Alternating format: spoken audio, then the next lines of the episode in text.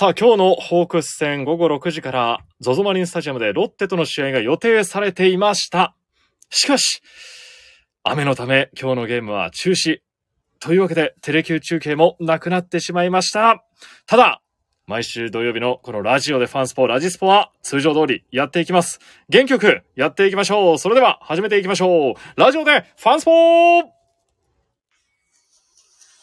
暑い時はテレキューラジオ寒い時もテレキューラジオ家でも外でもどこでも聞けるちょうどいいぬくもりテレキューラジオさあ、というわけで今夜も福岡市博多区住吉にありますテレキューから生配信でお届けしてまいります。今日はゲストをお越しいただいております。テレキュースポーツ部のディレクターで元高番記者、森敦さんです。よろしくお願いいたします。よろしくお願いします。ももうゲストやめませんかね？あ、もう、準レギュラーといして。やいやいや、そういう、そっち系じゃなくて、ええええそっち方向じゃなくて、もうレギュラーということで、いやいやそんなよろしいですか？ご体操なもんじゃないんで。サムネイルにももう出していいですか？あの、出ちゃうんですよね、これ。ちょっと今ね、サムネイルが、えーどうしても僕が、こう、バスケットボールをしている写真。はいはい。まあ、これファンスポのポスターの写真をちょっと利用してるんね。はい。ですけども。皆さんいろんなところでご覧になってるかと思いますけど。これを見かけた人は、バスケットの番組やってるのかっていうふうに、うん。ちょっと、なんですかね、間違った認識を与えてしまうということで、うん。ちょっとこのラジスポのですね、ポスターというか、このサムネイルも変更しようかなというところで、これなんかいろんなスポーツをね、あの、出演者さんがいろんなスポーツやってる姿を、こう、えー PR 用に使って、まあ、要は番組のコンセプトですよね。はい。いろんなスポーツをあの紹介しようということなんですけど、たまたまジョージ君はバスケをやってるがために、はい。それのドアップにすると バスケ色がちょっと強すぎるっていうことだよね。バスケット番組かといううん思いを与えてしまいますので、ちょっと修正していこうかなと思って。はいはいはい。で、この前、ちょっと、アスシさんのちょっとお写真も撮影をさせていただきましはいて、僕もなんかそのゲストとかなんとかっていうのも通りすがりみたいのでいいですよ。うん。はい。でもう一人通りすがりの方がいらっしゃるいらっしゃるみたいですねサッカーの方で、はいはいはいはいテレキュー内で1位、えーアビスパファンだとはいいう笠井さんという方がいらっしゃって、その方の写真も撮って、はい。えー今、笠井さんの写真を淳さんに見せたら、ふふって鼻で笑ってましたけど、なかなかいい仕上がりでしたよね。ちょっとこのサムネイルがまた近日、今月来月には切り替わるかなと思いますんで、はい。お楽しみにお待ちいただければと思いま楽す。しみにできるのか。ええ楽しみに、オールスター系の楽しみに撮っておいていただければと思いますが、はい、僕はまた今日今回もねエキストラとして参加したいと思いますので、まあ今日は雨が降ってしまって、ゾゾマリンでのテレキュー中継、ロッテ戦をお伝えできないということになってしまいました。はい。ゆうきさんが悲しんでましたね。そうですね実況の結城アナが。もう彼はブンブン肩を温めて、ええ肩回してね温めてもう喋りがこっちまで伝わってくるようなね 電話口なんかからえこんなに喋りたいかというぐらいのエネルギーを感じましたからえツイッター見ました？あの人の。もちろん今日のロッテ戦は雨のため中止となりました。実況準備したのになーって言って、用意した資料を一面にこう広げて、これだけやりましたよっていう感じを、えー出してましたけども。もう舞台裏を全て見せたくなってしまうぐらいねねエンジン温まってたんですけども、残念ながらわあ、天気ばかりにはですね、はい勝てなかったというところで。まあ、この前の弘前でのゲームもテレキュー中継ありましたけども、はいあの日も雨が降ってて、なんとかもね持ちこたえたんですよね、えーできたから、今回も屋外球場行けるかなと思ったんですが、うん今回はダメでしたね。ちょっと早々にね、決まってしまいま早したね。かったですね、決定が。あまあなあれだけ早いっていうのはもう、これはもう圧倒的に無理だなっていうことなんですか？そうですね。その屋外球場はやっぱりその試合開催に向けたノウハウみたいなものたくさん蓄積されてますから、うん。えっ、と、そのレーダーとかね、雨雲レーダーとか、あのそういうのもたくさんツールを持ってるので、うん。ある程度もう回復の見込みがないというか、これもう粘ってもしょうがないパターンだねっていうのは、あのかなりデータとかね、使い方も含めて蓄積されてるので、まあまあ、あの、早すぎないかと思う方もいらっしゃるかもしれないですけど、うん。もう確かにねいろんな予報を見ててもあのーもう試合やってる時間ドカぶりみたいですよね。うーん。雨足がさらに強くなるっていうような。そうそうそう試合が始まってからねもううなんかええ僕が見てた予報いくつかだけどそのうちの一つの6ミリとか8ミリとか9ミリとか書いてあったから1結構まとまですね。うんちょっと難しかったんじゃないですかねやっぱり。選手にとってどうですか？早い方が次の日に向けて切り替えもできたりって感じなんですか？うん、まあ、主に僕が一番思うのは先発ピッチャーじゃないですか。ああ試合直前まで引っ張っちゃうと、やっぱりそこに向けた準備をかなり作り込んでることになるので、えー早めにもう分かってるとね、あの、切り替えて、もう明日用の準備をしようとか、うん。まあ、その、チームによって考え方は違いますから、明日にスライド、ね、そのまま今日の先発が明日に行くってパターンと、また別の日にしましょうと。うん。明日の先発は予定通り行きましょうっていういろいろパターンがあるけどどっちにしてもやっぱり体の負担がかなり少ないのが早めのそうですね。中止だと思いますね。まあ、確かに明日ロッテロメロ投手スライド登板です、はいはいはい。でホークスは東山投手今日予定でしたけど明日は石川投手、うん。ということでまあ予定通り石川投手がそうですね。投げるとはい。いうことですね、これはまあいろんな日程との兼ね合いとかもあるんで、うん。しかしロメロはソフトバンク戦来ますね。ようきます5ね試合投げてるのかな。ええ。捉えた時もあったんですけどもうん。まあ抑え込まれてる方が印象強いですかうねん。うんまあ意地でもここで投げさせろっていう思いがあるんですかねそう。ねロメロさんにも、なんかローテ見てるとやっぱええ。りそのちょっとこうあの中6日っていうんじゃなくて少し間を空けて休養十分でうん。あの回していっていい結果を残してるって感じですよね、うん。ロメロ投手。もう7勝でしょ？そうですね。うん。すごいよね。勝ってますから7勝4敗。うん、防御率は2.34でもホークスは今5試合投げてうん、1勝2敗ではあるんですけど、なんかそんな感じ2.90しないですよね。なんかもっとうん。数字以上にうん。やられてるなっていう感じもしますけどね、あ。2.90ってことは、うん。まあ1試合投げて3点は取れないってことでしょ？そうですね。うん。まあまあまあまあまあまあまだまだ試合合は作ってるっていうようなうん印象ですね、今日もたくさんコメントいただいておりますありがとうございますさんこんばんはイカの塩辛さんもこんばんは待ってましたおおありがとうございますツイッター見ました。そう。ゆうきさんのね悲しいツイートありますんで皆さんいいねよろしくお願いいたします。そしてえー、増田くん上がってきたので活躍に期待です。ということで。来ましたね。来ましたね、はい。増田修選手が今シーズン初昇格とはい。いうことになりました。もうこのね古傷の手首の手術をもう一回ね、やってそれからこうなんとかあのもう一回、ね、一軍の舞台にね帰ってこようとこう地道にやってきたところでまあ今いろんなチーム事情があると思いますよ。コロナのこともあるしね、ええ。そういうタイミングもいろいろ合わさってたと思いますけどやっぱり右バッタうん。ーねなかなかあのー日本人の選手で右バッターってここっていうね今このポジションを取るっていう選手がなかなかこう、うん。パッとは来てない中で。うん増田選手に白羽の矢が立ったんでしょうけど、ええね、思う存分こうぶつけてほしいですよそうでね。すね。2019年に一度一軍昇格がありますけども、3年ぶりですからね。そうですね。はいそ。の年のオフだったかな。手術をしたのはね。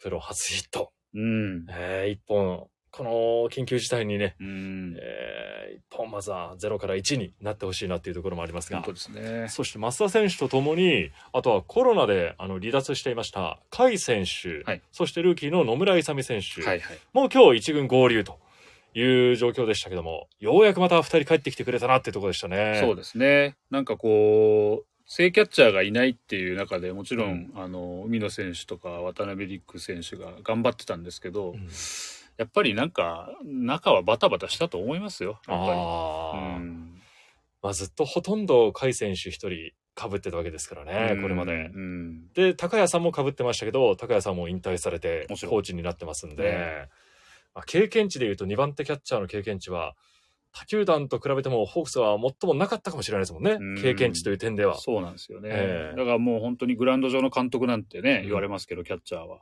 そういう現場監督みたいな人が一人ずっといない中で、うん。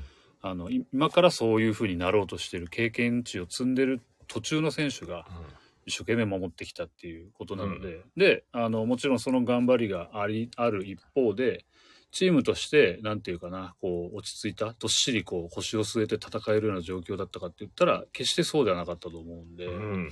まあ、甲斐選手が戻ってきたことで、あえのまた地に足をつけてねあのホークスらしい野球ができるようになるんじゃないかと思いますよ。野村勇選手が戻ってきた効果っていうのはどうですか？そうですねやっぱりあのーまあ周東選手もいるんですけどやっぱ足使える選手があの帰ってきたのでうんでもちろん、まあ、あのパンチ力もねバッティングの方のパンチ力も野村選手は魅力なんですけど、うん。このなんていうのかな、終盤に例えばどっちかをベンチに残しておくことでの、あの、切り札的な使い方とか。うん、そういうのもできてくると思うんで、ここ一番のダイソーとかね、うん。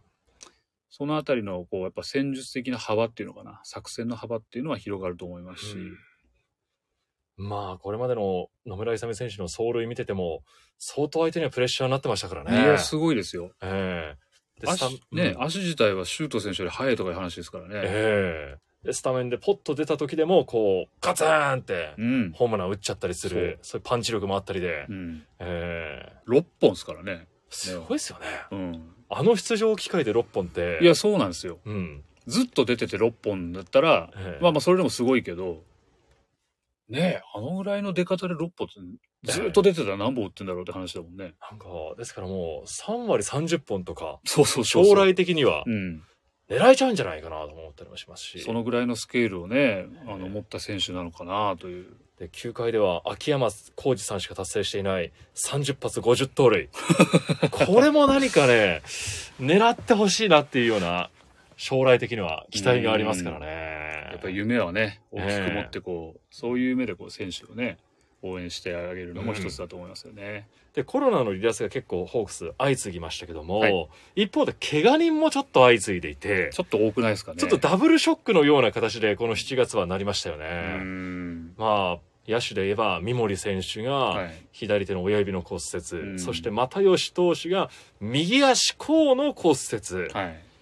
で又吉投手に至っては復帰まで、まあ、3ヶ月程度ということで、うんちょっとこれは今シーズン戻ってこられるかどうかなっていううん。長期離脱にはなりました。そうですね。まあその額面通りあの全治の期間がね、ええ。発表通りでもそのいわゆるポストシーズンですか？うん。クライマックス以降にギリギリ滑り込めるのかどうかみたいうん。な感じですし、でピッチャーって治りました。はいじゃあすぐ投げれますってわけじゃないですからねもちろん、そうですよね。んバッターよりはピッチャーの方が長くかかりますよね。うん、少しやっぱり調整のステップをね踏まなきゃいけないので、うん。先発ポ先発の投手だったらやっぱりその球数を投げるローテで回るっていうことを、あのテストしなきゃいけない。うん。で中継ぎの投手はどうかって言ったらやっぱりその連投しても大丈夫っていう確認とかをしなきゃいけないですからね、うん。ちょっと投げられました。はいじゃあ大丈夫いけますっていうことにはならないんで。うん。まあでも本当に今はねそのなんていうのかなあの大きな怪我なんでうん。あの今後のこう又吉投手のキャリアとかにもうん。支障が出ないようにねしっかりこう直してもらうことを祈るしかないですよね今は。オールスターもファン投票選ばれたんですけどね。いやこれはねもう本当悔しいと思いますよ。うーん。FA 移籍1年目でこうええいろんなもんをね背負いながら頑張ってやってきて、でほら独立リーガーでね FA を取ってで FA 移籍してうん。1年目で期待されてファン投票でオールスターなんてのはこれはもうまさにねええ。夢の実現っていうか。うん。でそういろんなことをね思いながらあの日々過ごしてると思うんですけど、うん。まあちょっといつかのねオールスターにファン投票で。行くというのはちょっとあの持ち越してもらって、うん。うん。まあ、オールスター初出場今年は叶いませんでしたけどもあのあのテレキューのアニメ番宣初出場は叶いましたね。え え まあちょうどこのタイミングになってしまったのはなんかちょっと心苦しさもありますけども、はい。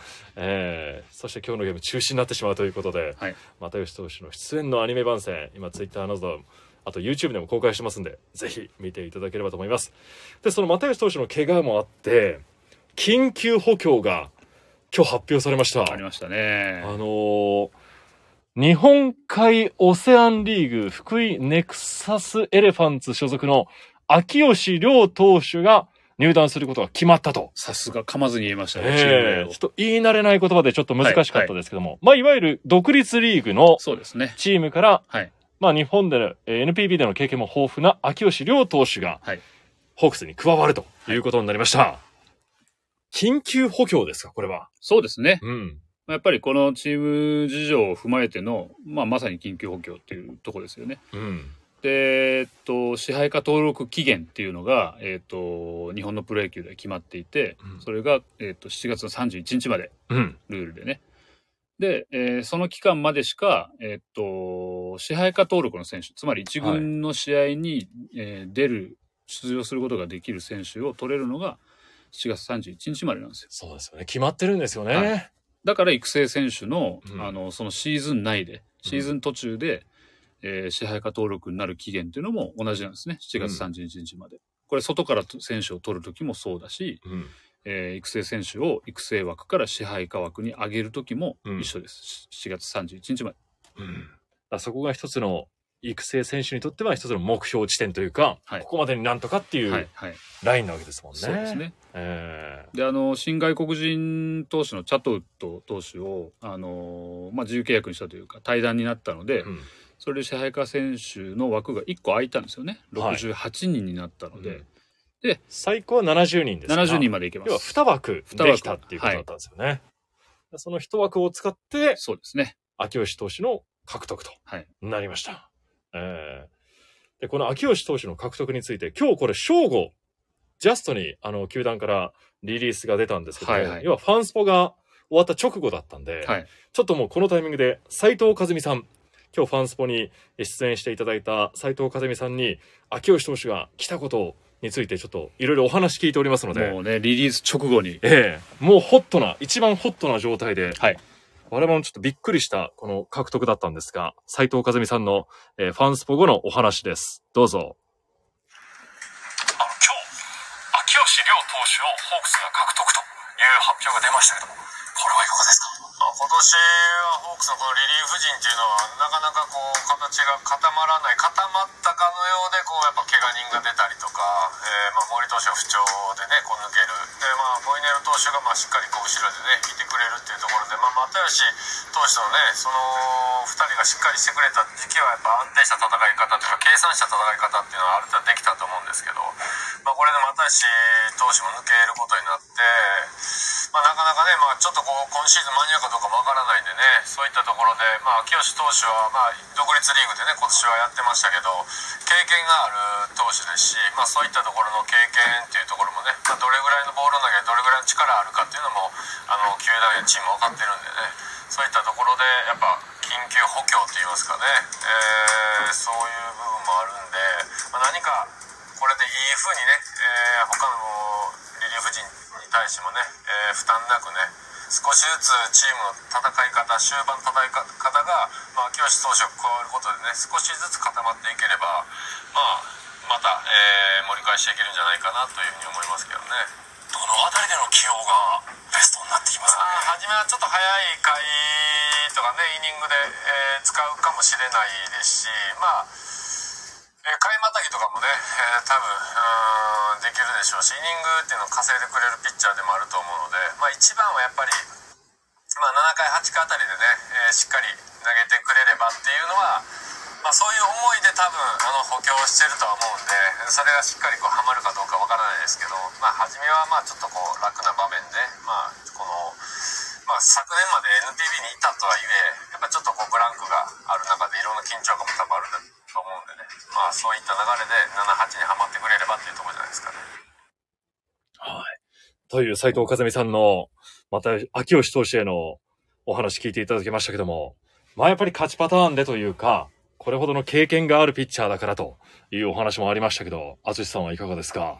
そうですね。やっぱり、あのー長く、まあ、ヤクルトでね、うん。えー、6年ですか。その後日本ハムでプレーされて、その間やっぱセットアッパーをね、セットアッパーとか、まあ時にはチーム順によっては抑えのところもやってるピッチャーですんで、そういう経験値があるというのはもちろんですし、であとやっぱりその環境というかね、あのーまたこう、独立リーグの環境に身を置いた中で、去年がちょっとまあデータをね、見ただけなんで、えー日本ハムにいた最後のシーズンの去年が、え1試合なんか149キロぐらいはあるんだけど、なんか軒並み他の試合って140キロ台半ばぐらいおのスピードだったんだけど、えっと、その独立リーグの、あの、ネクサスエレファンツにね、あの、福井のチームに行ってからえは、えっと、まあ、140後半ぐらい。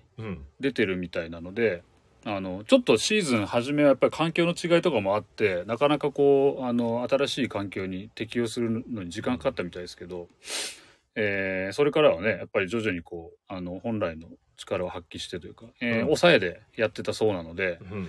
えーまあ今本当にね、後ろのピッチャー、試合の終盤を担うピッチャーが、まあモイネロ投手は固定として、うん。やっぱその前がもうみんな軒並みね、あの、期待されるピッチャーが、まあ又吉投手がいなくなっちゃったでしょ？はい。で、まあ藤井投手も、あの、すごくいい結果を残してたんだけど、あのコロナがあってね、あの今一時的に2軍で調整してるうん。で、えっと森投手復帰したんですけどやっぱりまだあのなんていうかな本来の、えーキレとかね本来のボールを取り戻す途中でしたよね。で、あうんの監督、藤本監督も認めてますけど、やっぱり元々の予定よりはだいぶ早く、うんあ、の、もう人がいないからっていう理由で、うんあの、一軍に戻ってるんでね。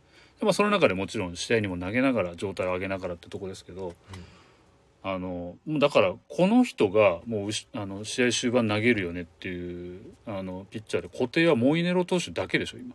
まあ、現状そうなってますね。言ってしまえばね。はい。もちろんそのみんな頑張ってるけど、ええ、ええ、えやっぱそういうその中にこうね一人あの7回8回あたりをあのきっちり任せられる、ピッチャーがいれば、ねあのチームとしての戦いはもっと落ち着くと思いますし、うんやっぱりなんていうかなその先発ピッチャーもあの例えば6回まで抑えればあとはなんとかなるっていうぐらいのあのメンタルでいった方がうん。余裕を持って投げれる人もいますよね。うん、もちろん、ねうん。最後まで投げるっていう気概があると一番いいと思うんですけど、うんまあそういう時ばっかりじゃないしうん。あのどんなにこう状態が苦しくてもねちょっとや調子悪いなってなってもいとりあえず6回までなんとかしようと。たらなんとなくこう気持ちに余裕が生まれてでチームとしてもこうあのいいマインドでねうん。試合に臨めたりするもんだと思うんで、うん。ここにこうハマってくれるとね大きいんじゃないですか。確かに。ただね又吉投手とあのよく似たタイプというかまあ、お名前も似てますし。右のサイドスローで、ええうんそっくりですからね。そうですねで、さらに、津森投手もホークスにはいますんで、そうなんですよ右サイドがいっぱ3い人とねいうことになりましたうね。んまあ万全な状態で3人揃ったら、どういうふうに使うのかなっていうようなそうですね。ところもありますけども。どういうふうに使うかもそうだし、ええ。あとはあのどんなニックネームがつくかね。その3人が並んだ時の、津森さん、うん。又吉さん、秋吉さ。うんん、なんでしょうかね。今並べ替えたけど、ええ ATM になっちゃったね、おー、確かに。うん。鷹の ATM。ATM はやめようか。なんかじゃんじゃかじゃんじゃかこうええ引き出されちゃう感じがするから、ええええ抑えてほしいんで。そうそうそうそう。もっと締まったやつそうにしましょうね。ですね。鷹の ATM は。ATM はちょっと良くないねあんまり引き出されちゃうとあれなんで。ううん でもあれですよね。まあ、どっちも基地がついた二人が。なるほどなるほどなる来ほど。たっていうのは、はいはいはいはいはいはいまあそっくりなね、秋吉又吉のうん基地基地、うんラッキー、ラッキーコンビとか。ね 全然センスないな。よしいやいやよしよし昆布でいいじゃん ああ、いいですね。うん吉吉森。吉吉森ですか？うんま津森投手をねそこにどうこうええあの合流してもらうかはちょっとこれから考えるとして、でもなんかニックネームつけたいですよね。それだけ揃うってなかなか他球団見渡してもうん、ないですもんね。これ3人のほら投球フォームのシルエット並べて、ええあの球団もグッズどうですか？早 い、早いですね。まだ入団したっていう 段階だけど。はいはい、いいっすね。うん、これだけこうやってほらえ最初に言っとけばほらえ。お互い握れるかもしれないからグッズのほら手を手を手と手をそうそうそう。握るとか言ったらいかんねで、左のまあサイドみたいな加山投手もまあ、おおいるわけですからはいは4人衆。いね。まあ、なのか3人衆なのか、うん。どう、どう区切るのかがあれですけどね。うん。組み合わせるのかあれですけど。えー。で、あとは、まあね秋吉投手って、あのタレントのナスビさんそっくりだよね。おお ちょっとに、ちょっと似てらっしゃいますね。いやいやこれねあれなんですよ、はい。あの勝手に言ってるわけじゃなくて、えあの、なんか誰しもが思ってることを、あの、ええ。ポッと今言っちゃったわけじゃなくて、ご本人が認めてるらしい。ーあ、秋吉さん本人がもう、うん。ちょっと似てるなっていうふうなそうそうお話を。日ハムの時の、えっ、と、ええファン感あるじゃないですか。ええファン感謝イベントね。はい。で、えっ、と、多分多分日ハムだと思う。日ハム時代だと思うんだけど、あのーゼッケンに秋吉って書いてあって、はい上にナスビって書いてあったんですよ。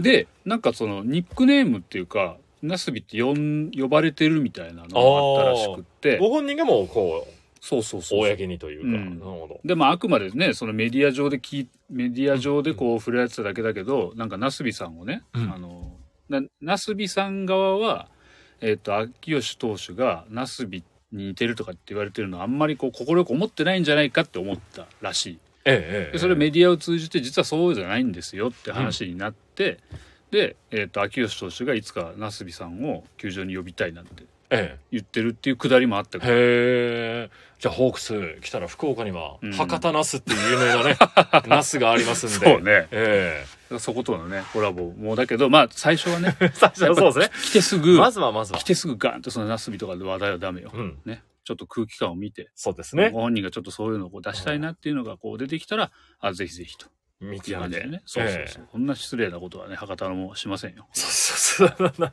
いきなりね、ナスを差し入れなんてこういうことはしないですけどね。でもなんかそういうだから触れちゃいけないとかなんかいじっちゃいけないっていうことじゃアンタないッチャブルなところではないということですよね。うん。えだからその辺のねなんかまああのきっと明るいキャラクターをお持ちの方だと思うので、そうですね。いうところも含めてね。またそういう意味でもねブルペンにこうどういう、えうんあの空気気を持ち込んでくれるそうですね。又吉広報があのまたちょっとねええ違った空気感を持ち込んでくれてたじゃない、ホークスのブルペンに、うんだからそこにまたこうあの新しい血が入ることでね、うんどんなこう化学変化があるのかそうですね。ちょっと楽しみですよね。ですよね。で、新背番号なんですけど、はいえー、秋吉投手49番に決まりました。これは珍しいですようね。ん。49番ってこれなんかまあね入団会見とかあったらその経緯みたいなものとか話があるのかもしれないけど49番って基本的にはその日本人選手好まれない番号ですよね。おー、そうですね。うん、あのいろいろ見てもらいたいんですけど、うん。あの外国人選手がよくつけてると思うんですよ。ほこれあの簡単に言うとあの日本的な考え方だとあの縁起が良くない数字が2つ並んでるじゃないですか、うん。49ね。だからそのどうもちょっと空き番号になりやすい傾向があるよね49番ってう。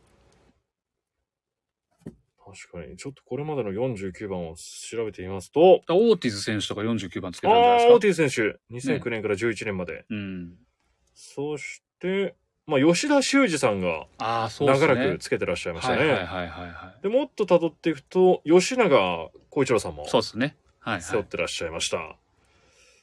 ですかね。最近だと、あとは伊藤祐介さんとかも。はいはいはいはいはいはいやっぱ左ピッチャーがちょっと多いですかね。多いですねって感じ確はい。で、まあ NPB に復帰した藤井投手。はい。48番なんですよ。うんですそう連番のような形になって、そうですね NPB 復帰組が、うんねえ、このホークスで、福岡で、あ大暴れしてほしいなっていうような期待も込めているんですけども。うん。だからこう48、49のね、ええ連番コンビのところもなんかこうストーリーもね、あって、ね。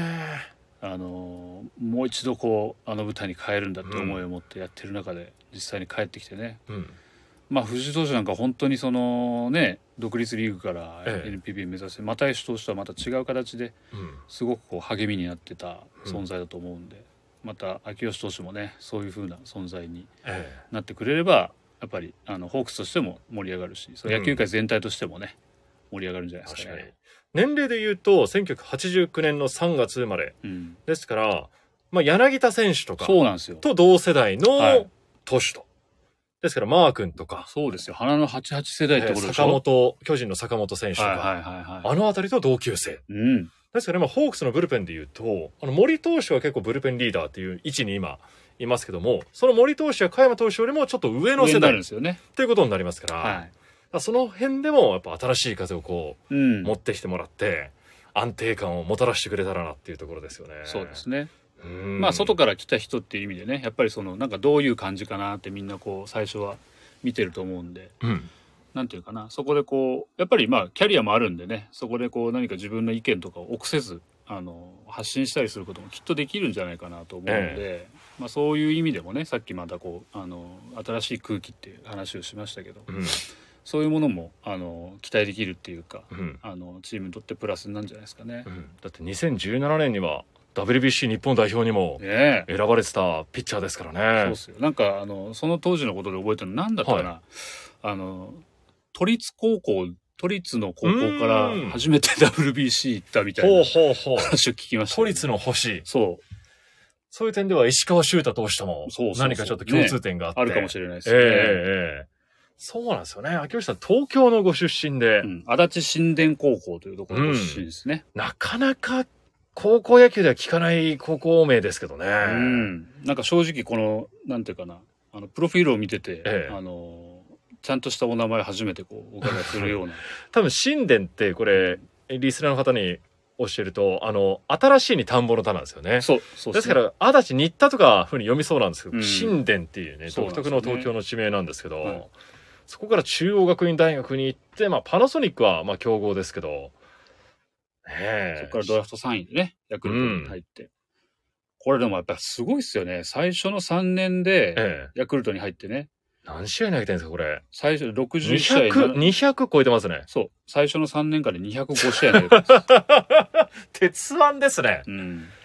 使われましたね。2015ってでもすごえく覚えてるファンの方も多いんじゃないですかね。ほうやっぱあのー、2015年ってホークスで言うと、15年のホークスは？うん。なんでしょああ、パッと出てこないな。2015。う。うん。これまあ工藤監督1年目ですよね。1年目でじゃあ圧倒的に勝った年ですね。そうですね。ええで、これはギータのトリプルスリーですよ。ほーそうか、その年っすか。で、日本シリーズは？ヤクルト。そう。トリプルスリーシリーズだったでしょ。山田哲人とそうです。柳田の。はい。はあ、それが2015ですか。で、その年に、えー、なんていうのかな。えー、74試合最多、キャリアハイだよね。ええ一番多い74試合投げたんだね。防御率も2.36。秋吉投手が。6勝1敗22ホールド。うんここはもうキャリアハイに近いようなシーズンをそうっすよ。過ごされてたんですね。うんうん76と3分の1投げて81奪三振って、なかなかすごいですね。うん。えで、やっぱり、なんていうかな、こう、フォアボールもね、うんそんなにないというか、ーうん。あの、コントロールもある程度え落ち着いてて、やっぱりその安定感というかな、そういうのが防御率にもよく出てるんじゃないですかえね。うん。あ、鹿島さんからたくさんコメントいただいております。右サイド系統楽しみ。うん鷹のスリーサイド。ああ、なるほど。そんなニックネームも届いております。はい。えー明るいキャラクターならすぐ馴染めますね、と。ああ、ギータ世代、そうなんですよ。早生まれですけどね、秋吉さんは。球場、球種は何を持ってるんでしょうか？ああ、やっぱ、まっすぐスライダーのイメージ強いですけどえっ、と、独立リーグでスプリットは、ん。あの、なんていうかな、フォーク系のね、え落ちるボールを、あの、習得しようとされてたみたいです。へチェンジアップはもともと持ってたのかな？ーはい。なんで、そういう意味ではこう、えー去年までの日本ハムにいた時の秋吉投手とはまた違うスタイルがね、見れるかもしれないですよね。うんうんじゃあ、又吉投手と投げ方は似てますけど、うん。まあ、その配球というか、組み立てはちょっと違いそうですね。そうですね。う。うんん。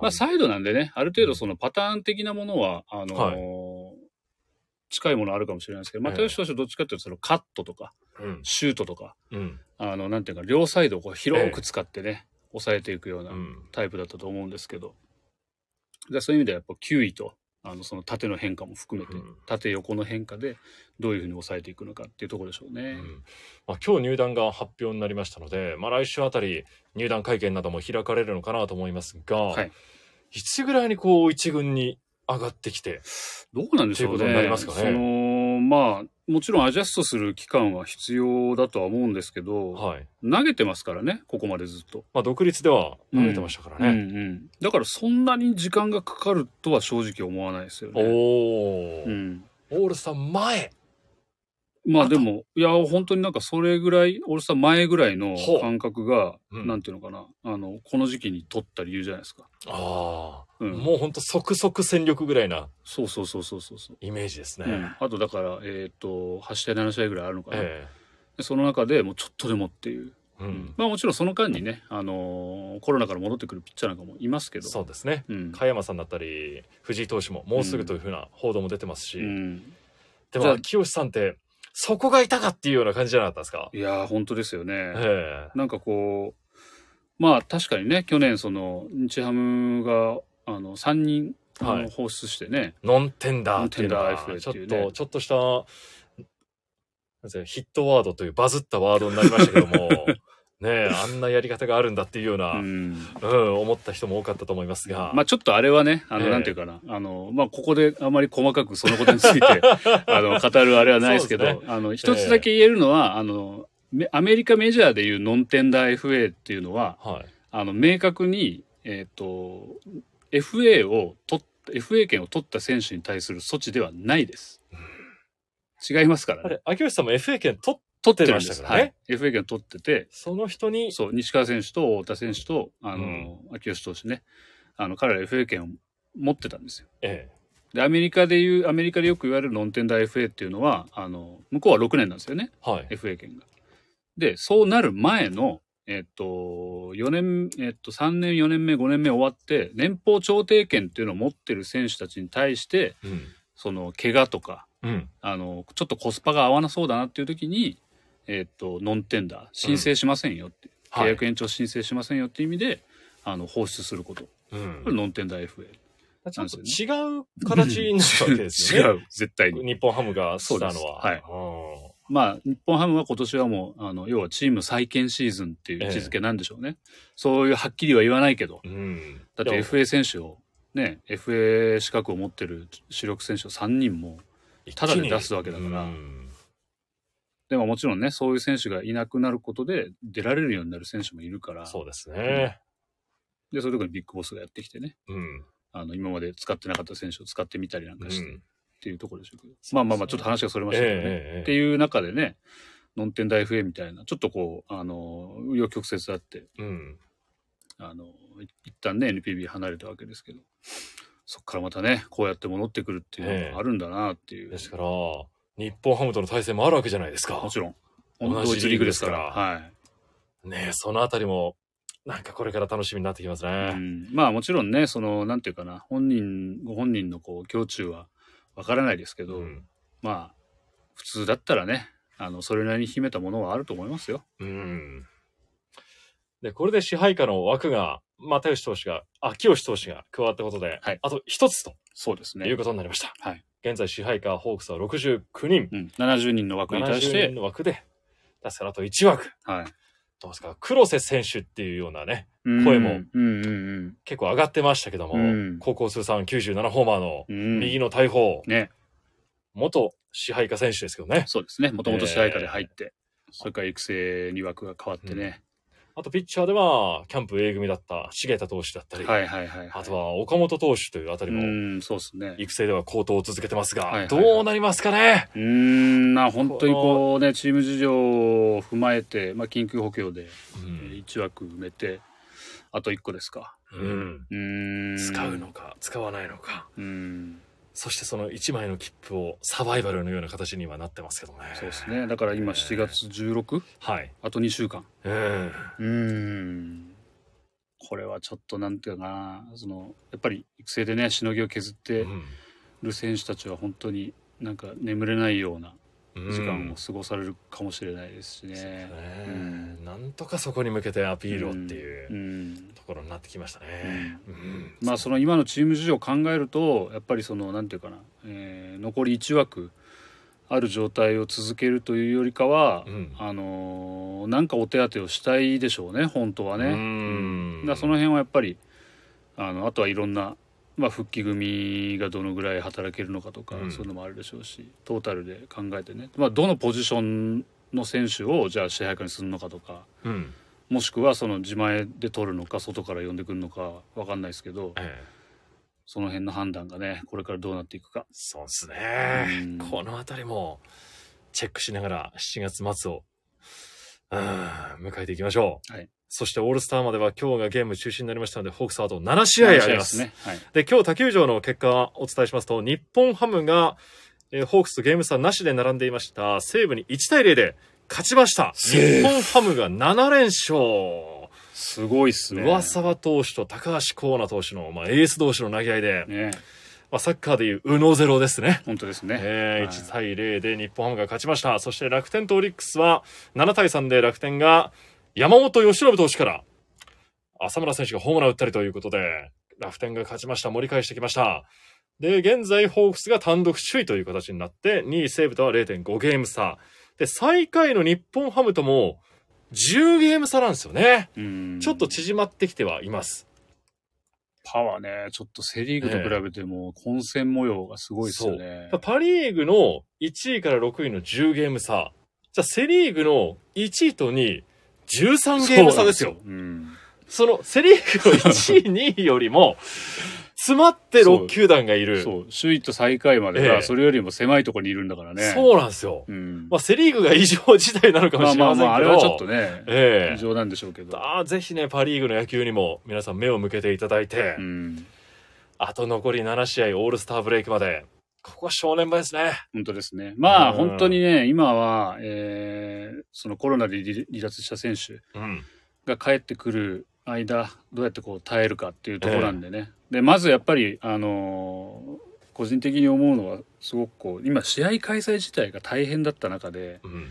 その感染防止のね、対策もあっただろうし、そのコロナ抜けていった選手がいるってことは、またそのね、あのーいろんな検査とかね、うん。